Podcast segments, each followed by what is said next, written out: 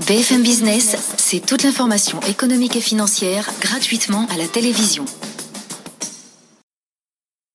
BFM Business.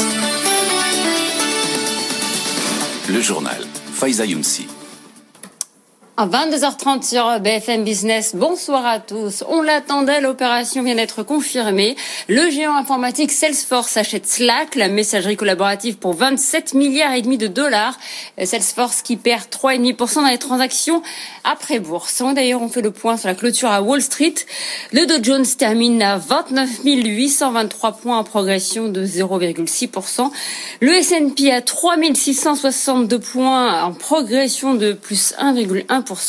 Et le Nasdaq touche un nouveau record à 12 355 points en progression de 1,3%. Et puis, euh, fait marquant de cette séance aujourd'hui, la dégringolade de titres Zoom de plus de 15% à la clôture, malgré des résultats meilleurs que prévus au troisième trimestre, 200 millions de dollars de bénéfices. Les investisseurs doutent de sa capacité à poursuivre sa croissance après l'arrivée des vaccins sur le marché. L'avenir de l'économie américaine est encore incertain en raison de la pandémie. C'est le diagnostic qui a été livré aujourd'hui par le patron de la Banque centrale américaine. Hasard du calendrier, c'est aussi aujourd'hui que Joe Biden présentait son équipe économique depuis son fief du Delaware. Le message du président élu pour tous ceux qui luttent maintenant, l'aide arrive. On l'écoute. Right now, the full Congress should come together and pass a robust package for relief. Maintenant, le Congrès doit voter sans délai un plan de soutien robuste, mais ce plan ne sera qu'un début. Mon équipe de transition est déjà en train de travailler sur les mesures de relance que je soumettrai dès que possible au Congrès pour surmonter la crise économique et sanitaire que nous traversons. And the team I'm announcing today will play a critical role in shaping our plan L'équipe que je présente aujourd'hui sera dans les starting blocks dès le premier jour et agira rapidement pour relancer l'économie et mettre en place mon plan Build Back Better, reconstruire mieux. Un plan qui, selon les analystes de Moody's, créera 18,6 millions d'emplois. Il s'agit désormais de récompenser le travail et pas la richesse. Reward hard work in America, not wealth. Et d'ailleurs, un peu plus tôt dans la journée, le secrétaire au Trésor, Steven Mnuchin, et le président de la Fed, Jerome Powell, se sont inquiétés des menaces qui pèsent euh, sur les petites entreprises américaines avec la recrudescence de l'épidémie aux États-Unis. Steven Mnuchin a suggéré de mettre de côté 300 millions de dollars, 300 milliards de dollars de subventions euh, pour soutenir les entreprises en difficulté. L'économie mondiale voit-elle le bout du tunnel? Pour le CDE, les perspectives restent incertaines, même si un rebond est attendu l'an prochain grâce aux espoirs de distribution de vaccins d'ici à la fin de l'année. L'organisation a revu sa prévision de croissance à la baisse de 5 à 4,2%. Euh, revue de détail avec Raphaël Couder.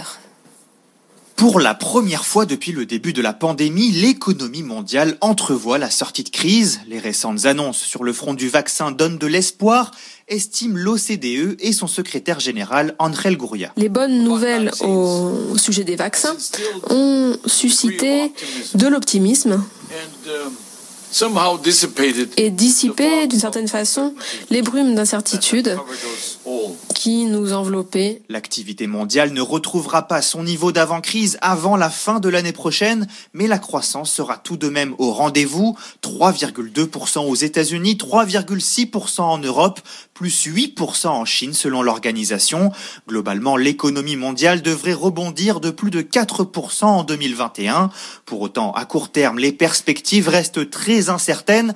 Loin d'être tirées d'affaires, de nombreux pays luttent encore actuellement contre une résurgence du virus. La réintroduction de mesures de confinement entame le rebond économique qui se dessinait. Une tendance hésitante qui devrait persister un certain temps, prévient l'institution, qui invite à ne pas se faire d'illusions. La situation sera compliquée pendant encore 6 à 9 mois. On poursuit avec cet avertissement du président de la République aux Français qui espéraient aller skier en Suisse ou en Autriche. Pour contourner la fermeture des remontées mécaniques en France à Noël, il a prévenu qu'il y aurait des contrôles pour les en dissuader. En revanche, la colère des professionnels de la montagne, elle, ne retombe pas. Des manifestations sont prévues après-demain à Paris et dans plusieurs stations pour justement protester contre cette fermeture des remontées mécaniques. La bataille entre Veolia et Suez continue. Suez essaie de monter une alternative au projet de rachat de Veolia. Le groupe discute avec les deux fonds d'investissement français Ardian et Antin qui cherchent à récupérer ses filiales dans l'eau et dans les déchets. Mais Suez a encore d'autres cartes en main selon son directeur général Bertrand Camus. Écoutez, il était l'invité tout à l'heure d'Edwige Chevrillon dans le grand journal de l'écho. Il y a plusieurs options pour euh, sortir de cette situation. Nous, notre objectif, et c'est le mandat que m'a donné le conseil d'administration, c'est de trouver un ensemble d'actionnaires qui permettent de continuer le développement de Suez tel que nous l'avons euh, défini. Mais mais mais il y en a pas quand vous faites le tour des pistes. Vous en avez trouvé? On a des investisseurs intéressés à regarder notre et cas. C'est très ouvert.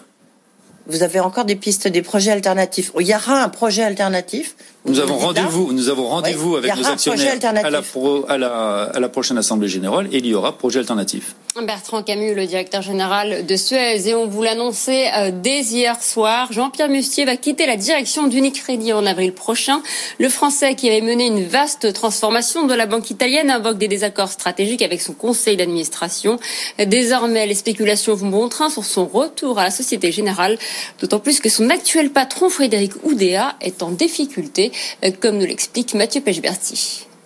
Si la bourse fait la loi, la Société Générale, Jean-Pierre Mustier en sera bientôt le patron. Le cours de la banque française s'est envolé après l'annonce de son départ d'Unicredit. L'ancienne star de la Société Générale bénéficie encore d'une aura très forte au sein de la banque, dix ans après son départ et malgré sa responsabilité dans l'affaire Kerviel. Jean-Pierre Mustier avait déjà été sélectionné en début d'année par le conseil d'administration de la Société Générale pour succéder à son patron Frédéric Oudéa. Depuis, la situation de la banque française s'est dégradée. Elle a perdu 1 milliard 600 millions d'euros pendant la crise et le candidat en interne Philippe Haim est brutalement parti à la Banque Postale. La succession de Frédéric Oudéa est dans tous les esprits, même si elle n'est prévue que dans deux ans, certains estiment qu'elle pourrait être avancée.